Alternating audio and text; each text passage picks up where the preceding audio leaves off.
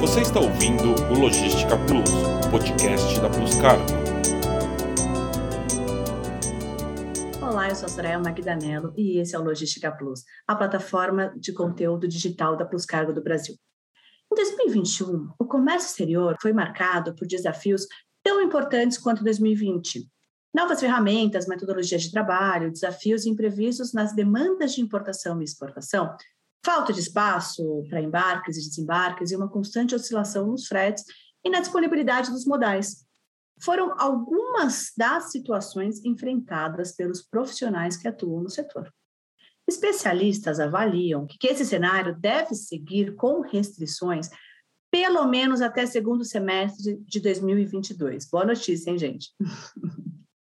Como o ano novo se aproxima, a pergunta que fica é: o que esperar e como seguir com as operações em 2022. Hoje, vamos falar sobre os principais desafios dos profissionais da área e como lidar com esses desafios e o que vamos fazer para se planejar para o próximo ano. E para conversar com a gente sobre esse assunto, eu trouxe pessoas que vivem o comércio exterior diariamente conversam com especialistas do setor o tempo todo e podem contribuir para que a gente entenda um pouco mais sobre os desafios que vamos enfrentar. Tenho o prazer de receber mais uma vez a Monique Garcia, fundadora do Mulheres no Comex e do Lab Comics Consultoria, a Natália Amorim do Comex na Prática e o Carlos Araújo do Comex Blog, todos figurinhas carimbadas aqui do Logística Plus. Obrigada, gente, um prazer recebê-los aqui. Obrigado pelo convite, Soraya, mais uma vez. Espero contribuir aí para o debate, para falar um pouquinho das perspectivas. Vou tentar, né? Porque eu não sou especialista, mas com os colegas aí vamos tentar é tirar sim. algum conteúdo bacana. Boa tarde, pessoal. Obrigada mais uma vez pela, pelo convite, Soraya, e todo o time da Plus Cargo. Muito bom estar de volta aqui com vocês. Obrigado, Soraya. É um prazer estar aqui com todos vocês. Vamos lá, vamos bater um papo de como é que vai ser a, o ano de 2022. Eu separei a bola de cristal aqui, porque tem muita opinião e pouca coisa que vai funcionar em previsões, né? A gente tenho... costuma falar que com bola de cristal é mais caro, hein, Carlos? Então... Eu tenho dito que a gente está parecendo que está naquele desenho Caverna do Dragão, vocês lembram? Quando a gente vai ter a saída, a Uni ficou para trás, alguma coisa aconteceu e não melhora, né? Isso aí. O mestre dos magos vai embora. É. Gente, o ano de 2020, todas as imprevisibilidades que ele trouxe, é, parece que o ano nunca vai acabar no Comex, né? Parece que é um ano eterno.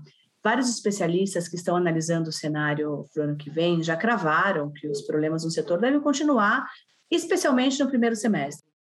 Como que vocês avaliam essa perspectiva? É, pelo que vocês têm observado, é, conversado com as pessoas do mercado? Carlos, vamos começar com você. Como é que você avalia essa perspectiva, pelo que vocês têm observado é, e conversado com as pessoas do setor? Porque eu sei que você fala bastante com todo mundo, né? Pois é, todo mundo estava esperando o frete cair vertiginosamente em fevereiro de 2021. Ali por volta de dezembro de 2020, estava próximo dos 9 mil dólares. Falou: não, isso vai reduzir depois da, da, da, do feriado chinês. E eu tenho uma marca aqui, a última cotação mais baixa que eu consegui foi 4.450 dólares da China para Vitória. E o cliente disse: não vou embarcar porque ainda vai cair mais. Eu falei: olha, tá, tá complicado. Então, aí o que a gente vê, o FET foi a 15, e aí agora é difícil você cravar quanto é. Muitas cotações que eu vi a 11 mil dólares era uma conversa fiada. Quando você ia retirar o container e fala, ó, oh, só se você pagar mais 2 mil dólares de taxas adicionais aqui você vai conseguir. E aí já estava tudo preparado, carga pronta. Ou seja, para mim foi algo uh, captura, como a gente chama na economia, né? assim, capturado mesmo, não tinha o que fazer e teve que aceitar, então já foi um jogo sujo. E ali todo mundo já se contentando com 11, 12, 13 mil dólares e fala: quando é que vai baixar? Fala, agora eu não sei quando. Veio problemas que normalmente acontece todo ano, de taxa de pico, e veio o problema da energia. E nesse intervalo vieram portos fechados, e a situação degringolou. Então, assim, o que eu acho, minha bola de cristal, que eu sei que não vai funcionar, não espero para depois do feriado chinês que nada se resolva, não espero para até meados do ano que vem, é o que eu estou ouvindo para todo mundo, assim, ó, quando o mercado precifica coisa, ali tem muito mais informação verdadeira do que qualquer outro futurologista. Então, quando ele diz, ó, o meu frete na minha conta são 15 mil, é o que ele está esperando. Qualquer coisa abaixo daquilo, para ele é lucro. Então, pelo que eu estou vendo, está todo mundo precificando 11, 12, 13 mil dólares e já não são mais 30 dias de entrega, como era normalmente na China, falando do cenário de China.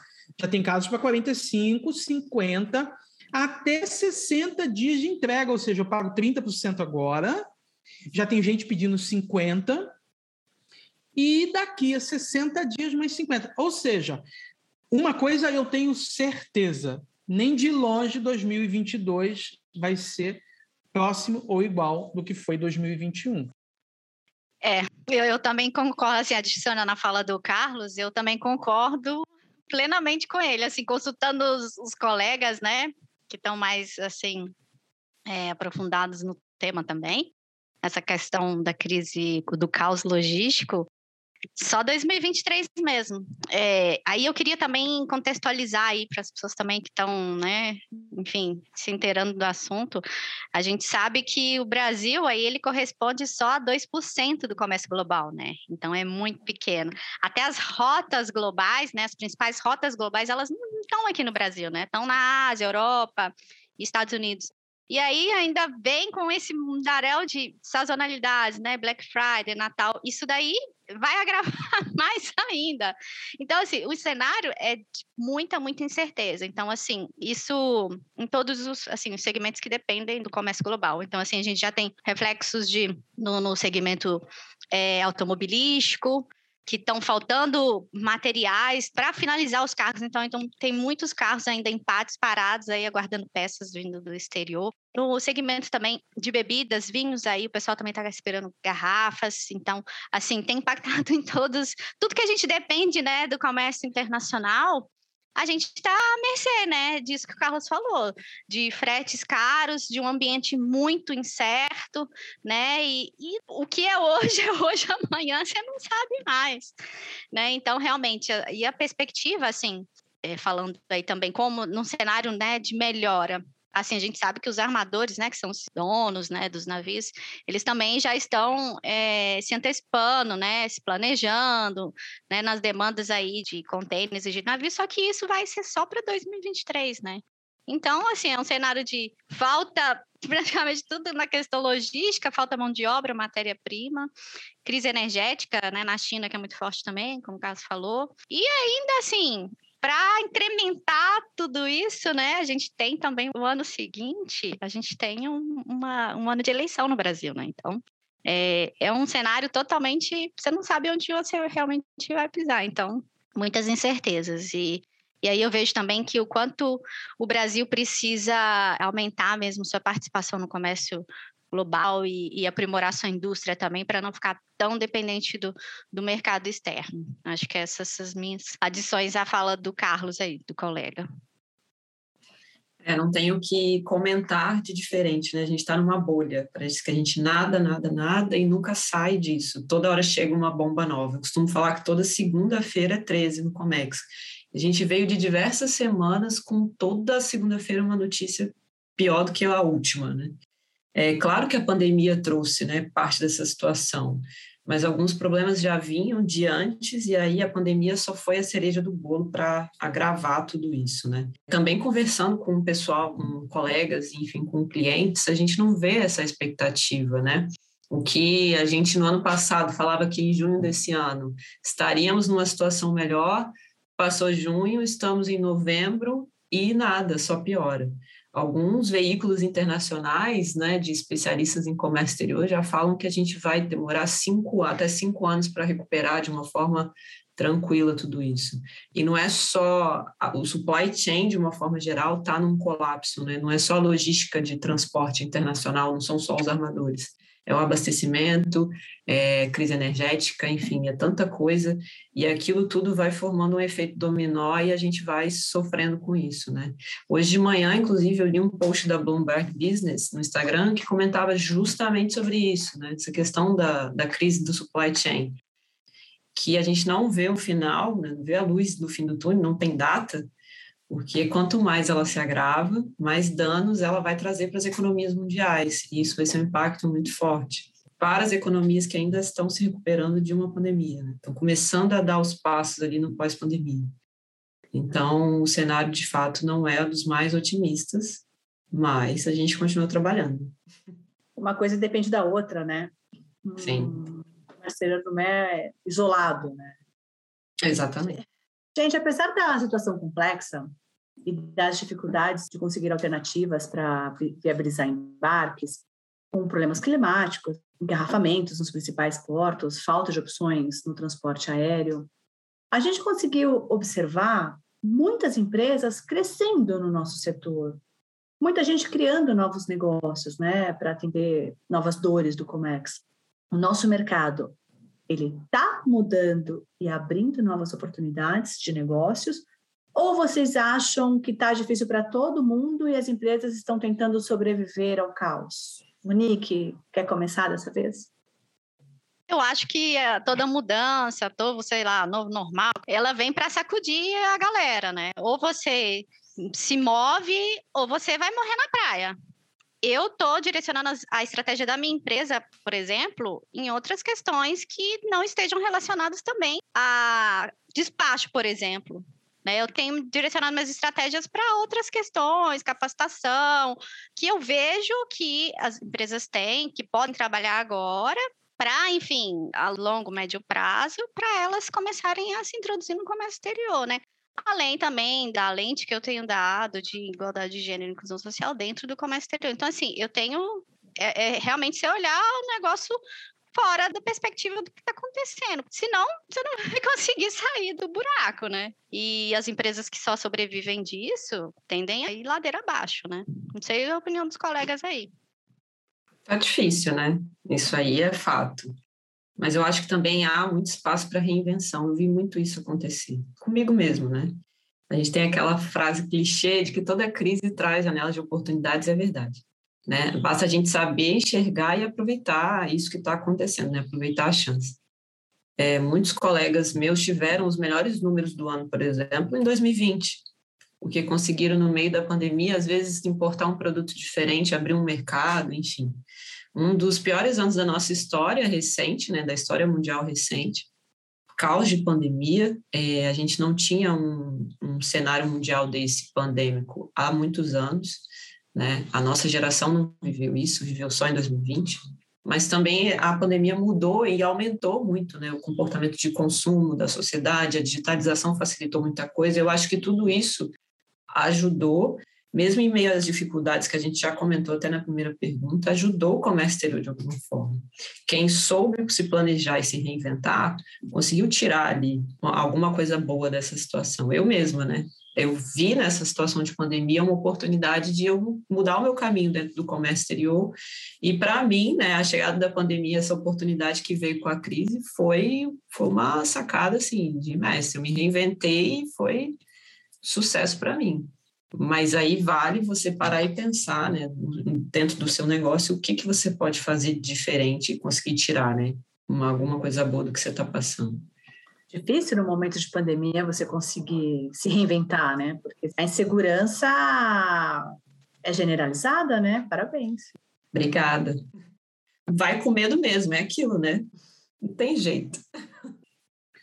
Eu vejo que grandes empresas estão com problema, é, principalmente matéria-prima. Pequenas empresas nadaram de braçadas, principalmente as que foram para online. Meu negócio aqui é pautado em empresas que fazem uma importação por ano, uma, uma ou duas. Às vezes o cara está feliz que ele está no terceiro embarque, carga de um metro cúbico, dois metros cúbicos, é exatamente isso que eu sei fazer muito bem. A gente não tem um cliente aqui gigante. e eu nem consigo atendê-los, porque é outra pegada, é outro formato. Muitas vezes quem está dentro dessas empresas sabe mais do que todo mundo no escritório e você não vai gerar valor para essas empresas, e se não gera valor, o preço é lá embaixo e a concorrência por preço é sempre sangrenta.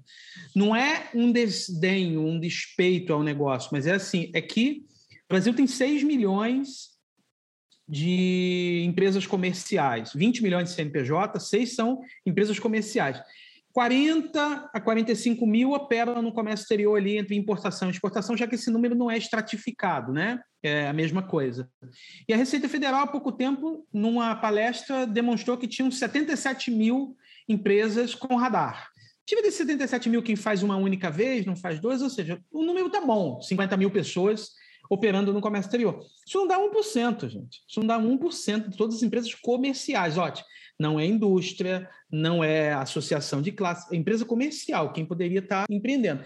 E essas empresas mergulharam, mergulharam literalmente. Então, para essas empresas, para quem presta serviço para essas empresas em todos os segmentos, foi fantástico. Não foi bom, não, foi muito bom. Não cresceu mais por tudo isso que a gente está dizendo.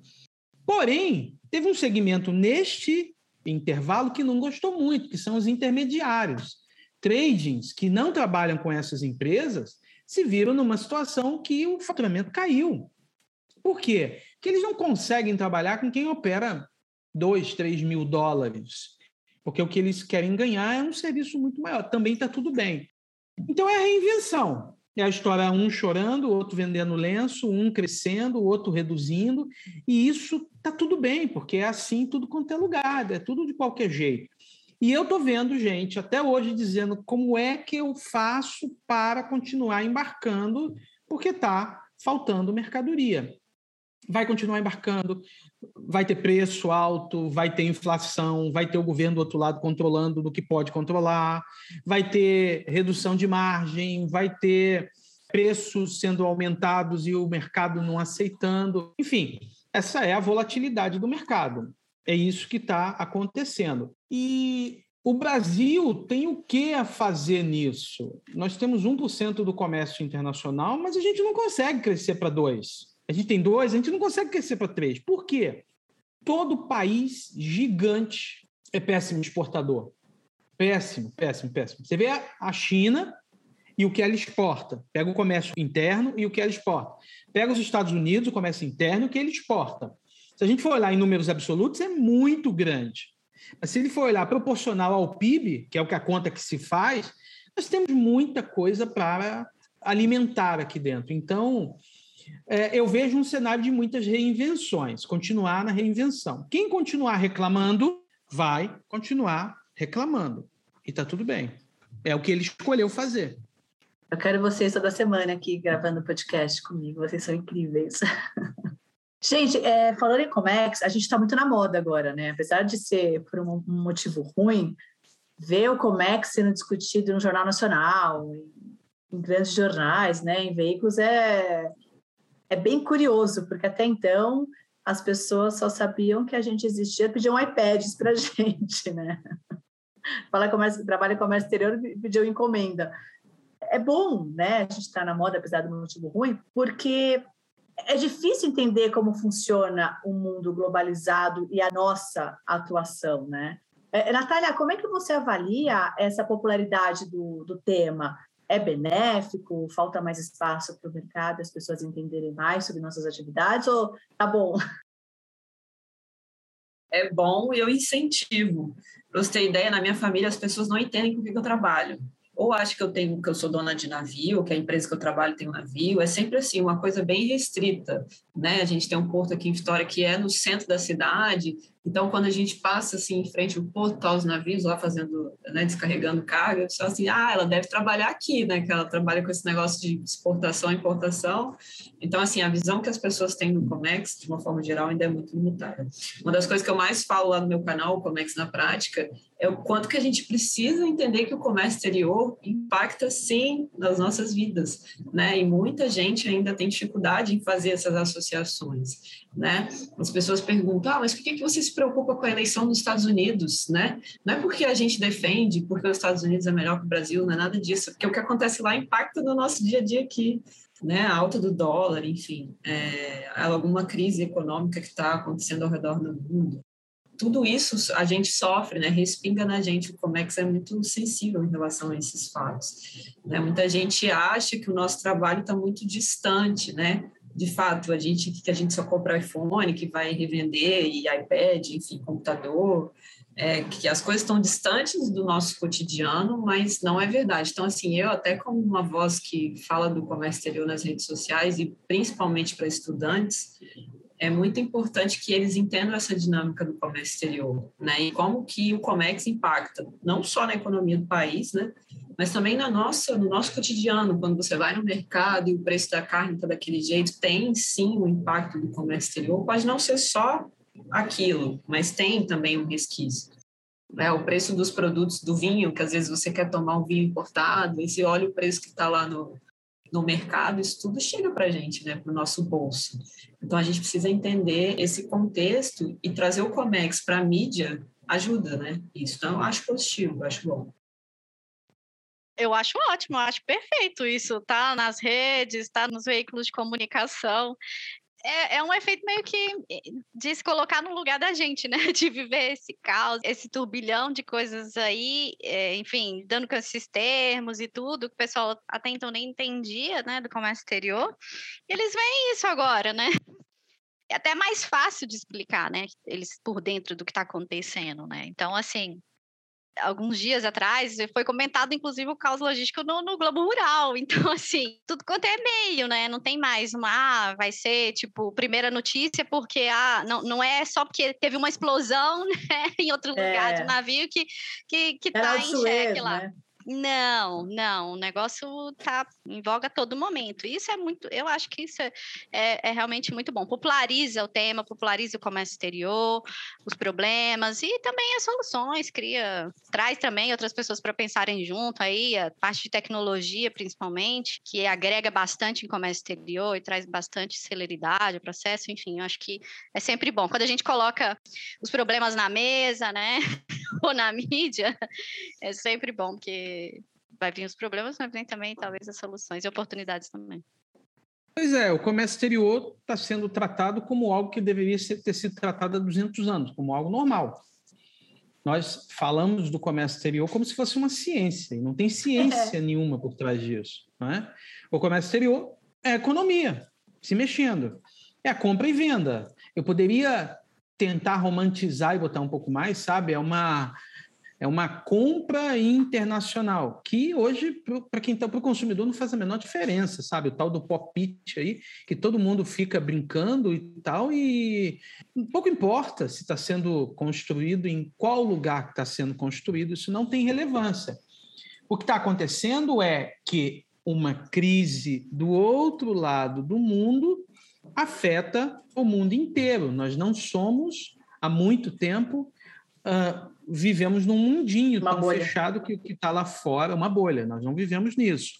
O que a gente não está aproveitando para discutir é como simplificar um pouco mais esses processos. Tem muita simplificação rodando, mas é uma simplificação de uma melhoria para o lado do governo. Ou seja, vamos ter que dar uma informação mais ajustada, mais harmonizada. Claro, tem melhorias no meio do caminho, mas a gente ainda continua dando uma tonelada de informações e isso não está mudando. Isso não está mudando, em hipótese alguma. Eu falo, repito, repito 20 vezes. Somos o país de que é necessário ter uma assinatura num documento de próprio punho. Você não acha que está melhorando com todas não, essas. Eu tenho certeza. Eu tenho certeza, mas a nossa régua está muito baixa. Ah, é muito, sim, é muito devagar, Soraya. Muito devagar. É a, a nossa régua, a nossa régua está muito é. baixa. É. Tá, a gente está fazendo comparações de algo é. péssimo para muito ruim. Não é. é isso. É assim, vou dar um, vou dar um exemplo aqui a Receita me obriga que eu tenha, no mínimo, três documentos originais, impressos, assinados, com identificação para guardar na gaveta por cinco anos. Eles não pedem que eu apresente esse documento, mas a qualquer momento ele pode ser solicitado. Se a Receita, desde 2015, aceita, viu para o Comex o documento digital, por que ainda o decreto 6759 me obriga a ter? E tem previsão na lei 10833, se não me engano, de multa de 5 mil reais por cada documento faltante. É incongruência. Aí a gente está discutindo que uh, agora é a janela única, como se fosse linda. O Chile tem isso há muito tempo. A Indonésia tem isso há muito tempo. Então, assim, a nossa régua está muito baixa. Cara, continua avançando, até porque a gente passou por três governos, governo de ruptura, governo de tampão, e o projeto continua numa velocidade menor, mas o projeto continua. Então, prova que é o quê? Que não é uma coisa de governo, é uma coisa de Estado. Ótimo, maravilha, está muito bom. Só que a pandemia acelerou muitos processos, muitos, muitos, muitos, muitos. Eu vou dar um, o CAC. Nós tínhamos de ir ao CAC para dar entrada no documento. Hoje, fazemos isso tudo pelo portal único. Então, está muito bom. Mas está muito bom para quem viu as coisas é. muito ruins. Tá bom porque era Esse muito é ruim, né? É. Era muito ruim. Então, é algo péssimo para muito ruim. A gente não chegou no bom. Do lado da logística, estamos passando por movimentações uh, de greves, de paralisações, e aí mostra o quê? Que temos uma malha logística ruim. Nossa, Carlos, mas o governo já ligou o interior do, do, do, Brasil a containers, sabe? Aquele vídeo que rola na internet de containers double stacks passando. Eu, eu sonhava em ver aquilo. Tá lá. Mas tem dois anos que a gente está vendo isso e não está acessível para todo mundo. Então, o momento da gente discutir resolução de problemas ainda está passando a boiada. Então, puxa vida, é, não sou a, o profeta do apocalipse, nem de longe. Eu acredito que muita coisa está sendo boa, legal. Vamos discutir a velocidade disso, um pouco mais, um pouco mais rápido. E até dentro das empresas. Porque aí você tem a mentalidade que poderia ser mudado rapidamente, muito fácil, né? E não está. Empresas no segmento de comércio exterior que não têm seus processos digitalizados. A modinha do home office está legal, sabe? Todo mundo trabalhando em casa, é bom, legal, né? Mas a empresa não consegue conexão porque a internet da empresa está ruim. E olha, isso não é lorota, né? A gente sabe que isso acontece. É, gente, como é que a gente ajuda as pessoas do nosso setor a lidar melhor com os desafios de 2022, que a gente já falou que não vai melhorar, que vai continuar oscilando frete? O que a gente faz para não parar a fábrica? Ah, isso, Olha, essa frase aí é a melhor do Conex. Não tem jeito. Agora a fábrica está parando de verdade, né? Literalmente. Chegou o momento, né? Tão temido. Vai parar, parou. Até só antes de, de, responder a sua pergunta e complementando a Na fala, verdade, o porto que está parando, né? Antes de chegar na fábrica, o porto é que está parando, então... Não, tem coisa que não está nem saindo, está nem chegando no porto, está tá, tá tudo caos, né? Só para complementar até a, a, última pergunta, né, o último tema que a gente falou sobre essa questão da modernização do comércio exterior, agora, como eu estou à frente da área de inovação e exterior de uma empresa de tecnologia, eu estou vivendo muito no meu dia a dia esse acompanhamento, né, olhar para esse projeto muito de perto e acompanhar não só o espaço do governo, mas também os clientes. A gente tem uma cartela de clientes que são empresas multinacionais ou de grande porte, e a gente percebe o quanto que as pessoas ainda estão perdidas, mesmo sendo empresas enormes, nos processos de digitalização. É, quando você fala ah, o que, que é uma do INPE, né, no seu significado mais simples, o que, que é um portal único, essa diretriz, enfim, a single window que o governo está adotando aqui. As pessoas, não, muitas delas ainda não sabem. Né? Então, como é que você vai preparar uma empresa para receber o sistema? Né? A empresa que eu trabalho, a e-commerce ela é fornecedora do maior sistema de comércio exterior, né? de gerenciar. Agora, como é que a gente vai preparar um sistema para receber um catálogo de produtos, né, PCO, a própria do se os processos lá atrás dos nossos clientes ainda não estão organizados. Então, assim, está sendo um trabalho árduo, né, de conscientização, de aprendizado, né, de ensinar mesmo muitas coisas aos clientes para eles entrarem nessa nessa onda, surfarem essa onda da modernização, porque ela está aí. Pode demorar um pouco mais, ano que vem tem eleição, a Monique já citou, a gente supõe que o processo vai atrasar mas vai acontecer, o portal único é uma realidade, a gente tem que se adequar. né? E agora, como que a gente acalma o coração dos nossos colegas para 2022? Eu acho que planejamento, né? Não tem outra saída. Senão a gente tenta se planejar da melhor forma possível. Vai dar para planejar tudo? Vai sair tudo conforme a gente pensou? Não. Os problemas vão perdurar para o próximo ano e para o outro ainda? Muito provavelmente, a não ser que aconteça um milagre. Mas o que eu tenho trabalhado junto com os clientes é tentar planejar os embarques o maior e os estoques também, né, com o maior tempo uh, de antecedência possível. A gente conseguir deixar tudo redondinho. E os casos que acontecem, né, Comex é isso, não é uma montanha-russa. Às vezes você planeja, está tudo certo, na hora que você vai fechar o embarque, acontece um problema. É lidar com aquela situação da melhor forma possível, da né? forma mais estratégica possível né, tentando otimizar a operação. Mas eu acho que a palavra é essa: planejamento, resiliência, e você entender que às vezes não vai dar para esperar o preço abaixar, ele vai a tendência é piorar, você vai ter que trabalhar com aquilo ali, com o que você tem na mão. É, jogar limpo com o cliente também nessas horas ajuda muito. Né? Mostrar de fato o cenário que está acontecendo. É isso que eu tenho tentado fazer. Está acalmando um pouquinho, mas assim, aliviado a gente não tem ficado.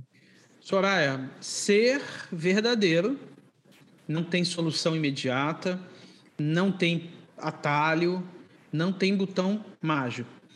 Eu percebo que tem muita gente reclamando muito e agindo pouco.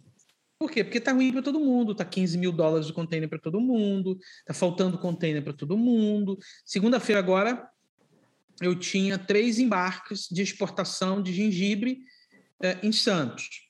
Carrega o container vazio em Santos, traz para o Espírito Santo, estufa e volta. Problema: uma paralisação é, rodoviária, não tiraram os containers. Não tiraram os containers, não tem o que fazer, vai perder o embarque. E não sei se o booking vai ser confirmado. Qual a solução? A carga, né?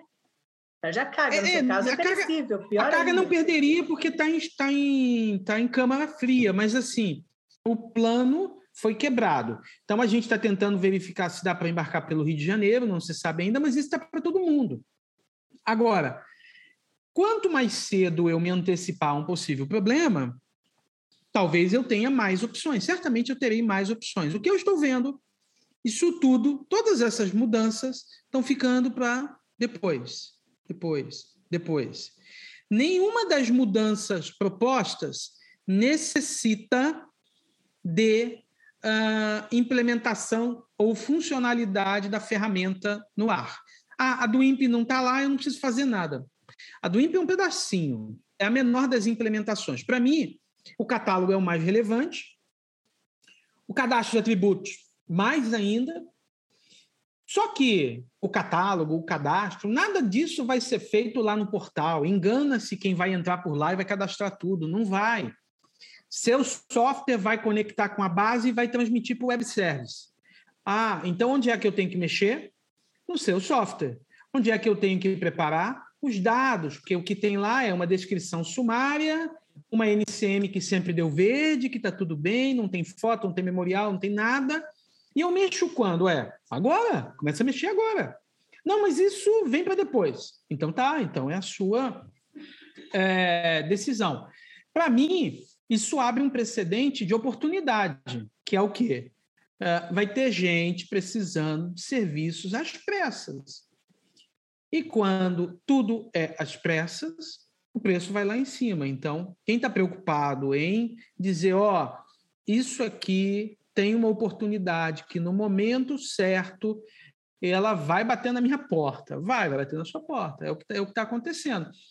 Pelo que eu estou vendo, assim, falem do ímpio, falar, ah, tá, é igual a piada, né? Ah, tá. Tá bom, acabou. É assim é, mesmo. É, já, já ouvi falar. É, eu. Então, o cenário para 2022, eu destacaria assim. É, primeiro, investir realmente no potencial exportador e importador das pequenas empresas no Brasil que ao mesmo tempo que a gente olha, né, os dois, menos de 1% das empresas que estão abertas, né, é, hoje no Brasil, exportam e importam, então existe uma 98% ali que você pode trabalhar como oportunidade, né? Que elas não estão inseridas, elas não exportam, importam ainda, e você começa a trabalhar essas empresas, né? Porque ganha você como empresa, operador de comércio exterior, ganha economia do Brasil, economia global mundial né? É, outra parte que eu também destacaria é essa parte de, do envolvimento com a tecnologia, os novos processos, aproveitar esse momento de caos para se atualizar e, e também pensar, como o Carlos disse, criar novas oportunidades dentro da empresa, né?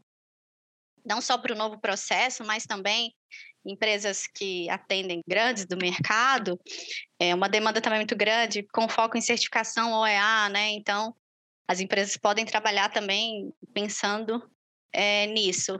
É, eu destacaria essas duas e, por fim, viver num cenário de incertezas. Viver, não vai achar que talvez vai melhorar, porque a gente não sabe.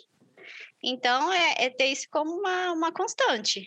Né? Não sei se amanhã vai ser igual Carlos falou, não sei se amanhã o frete vai subir, vai descer. É o que tem agora, é o que tem para hoje. Então, é, a gente sabe que está impactando aí, mas é o cenário que a gente vai. Eu, eu entendo que é um cenário que a gente vai ver como constante. Então, é lidar com isso. Eu destacaria essas três questões. Ninguém tem... check-up com cardiologista, Hã? deixar fazer o check-up com cardiologista, psiquiatra, fazer terapia, isso tudo aí é. também está no pacote. Ah, claro. É, eu também, outra, outra, aí a quarta questão seria, já que a gente está falando de incrementar mais pequenas e médias empresas, então a gente está falando também de um comércio exterior mais inclusivo, tanto para pequenas quanto para mulheres também. Então, eu, eu investiria nessa via também. Gente, é, esse webinar está triste, né? Alguém tem alguma previsão boa para dar para as pessoas para 2022? Não. Eu tenho. Para dar uma alegrada, tenho, só para. Não, eu tenho. Tem um cenário enorme de 99% de empresas que precisam importar. É, dessas 99, certamente 98% das 99 não, não conhecem nada. Então, elas precisam de alguém que pegue pelas mãos e carregue e vá até o fim. Isso na via digital, isso na via empresarial, Exato. isso na via de consultoria. E aí abre outros mecanismos, porque assim, importar é um hub. Ele vai precisar de um contador, de um despachante, de um consultor, de um agente de uma carga, cadeia de, de um prestadores, terminal, de alguém que faça. Uma cadeia de prestadores enormes. E essas empresas estão olhando e falam assim: meu Deus, eu preciso estar nesse jogo, porque está todo mundo importando. Se está todo mundo importando, por que, que eu não estou na festa? Não está na festa porque uh, ninguém levou. Eles têm medo. Mas o medo é normal, protege. Mas o distribuidor, para mim, este está no começo do fim. Por quê? Porque o cara sabe onde comprar. Tem os mecanismos. E por que, que ele vai comprar de um intermediário? E ele compra a primeira importação que ele fez, ele não precisa colocar muito dinheiro. Então. Está no mercado, né? É, aí é empresarial. Aí é uma decisão empresarial. Quero ou não quero fazer, quero ou não quero me meter, ou só quero reclamar. Eu vi uma piada semana passada de alguém dizendo assim: ah, mas fazendo uma reclamação. Aí o outro disse assim: mas por que, que você não levanta e não vai lá resolver? Ele fala: eu não quero resolver, eu só quero reclamar. Então tá cheio de gente só querendo reclamar, sem efetivamente dar alguma solução. Não tem atalho, não tem roteiro pronto, não tem forma de bolo, e a coisa vai continuar exigindo muito coração bom. Só isso, é. tem nada demais. Assim, é, também algumas coisas que estão acontecendo né, no cenário internacional, por exemplo, a gente tem acordos aí que estão sendo assinados, celebrados, né? Então, aí, Mercosul, com a comunidade europeia, né? Então, assim, mais abertura comercial. Então, eu vejo, eu vejo sempre o outro, o outro lado. Ok, hoje o cenário está esse, mas eu tento enxergar também o que, que de bom, né? Eu posso trazer, por exemplo, eu não estou conseguindo atender minhas demandas. Eu não sei os colegas, mas nesse cenário de 2021, eu não, tô, eu não consigo mais atender. Então, assim, são oportunidades, são você agir estrategicamente, você pensar no negócio, você também não ficar parado, né? Vendo o navio passar ou o avião ali, pronto, a Deus dará. Não. Então é se, se mexer. É o famoso não é falta né? de informação. Não é falta de informação, não é. De jeito nenhum. Informação não, tem. Não é mais. Poderia, poderia ser no passado. Hoje não é mais falta de informação. Com certeza. O que a gente tem de canais, né, de redes sociais, de gente falando aí na, na televisão, na internet, tudo muito fácil. Gente ensinando de graça a fazer. Inclusive tem isso é, não é mais motivo, né, a falta de formação. Mas eu continuo acreditando que o comércio exterior é um dos principais motores nessa retomada aí, nesse enriquecimento pós-pandemia das economias mundiais. Apesar da gente ter todos esses problemas, eu ainda acho que o comércio exterior é um setor muito importante e é isso que tem que dar o gás para a gente continuar trabalhando, se reinventando, se desdobrando, caçando container, é, tentando frete. E é isso, gente. A nossa vida é essa, né? Gerar novos negócios, de repente para um produto, abre para outro setor ou para outra oportunidade, enfim, trazendo novos empregos. Eu acho que é, essa situação ainda vai se perdurar de forma muito difícil por um tempo considerável, mas o, o Comex não vai parar, né? A gente vai sempre dar um jeito de se reinventar e de fazer essa roda girar. Então, a boa notícia é essa, né? Porque a gente sempre tem, teve essa característica. A gente que eu falo somos nós todos que movimentamos esse setor, independente se é prestador de serviço, se é agente de carga, se é despachante, enfim, é, se é consultor. A gente sempre move essa corrente, né? Então, acho que a boa notícia é essa. Né? O setor é muito forte. A gente está na moda. É isso aí. A gente está no Jornal Nacional. Né? Monique, Natália, Carlos, sempre um prazer receber vocês aqui. Eu aprendo muito, é muito gostoso. Já falei que tem que ter um toda semana, pelo menos, para vocês me ensinarem muitas coisas. Tenho certeza que os nossos ouvintes adoram receber vocês também, porque vocês são umas bibliotecas ambulantes. Nunca vi. Obrigada. Que agradeço. De Obrigada, Soraya. De nada, Soraya. Um bate-papo bate -papo saudável, legal. Não, quem esperava os seis números da Mega Sena no próximo disso não vai ter. Eu queria, tá? Eu é a mesma coisa, é muito engraçado que tem muita gente, né? O que, que é bom exportar? O que, que dá dinheiro, né? Se é. eu soubesse. O que eu posso trazer da China? Há muito é. tempo. Que dá dinheiro. Essa parte é importante. O que, que dá dinheiro? Se eu soubesse, Ai, gente. Obrigada, Soraya.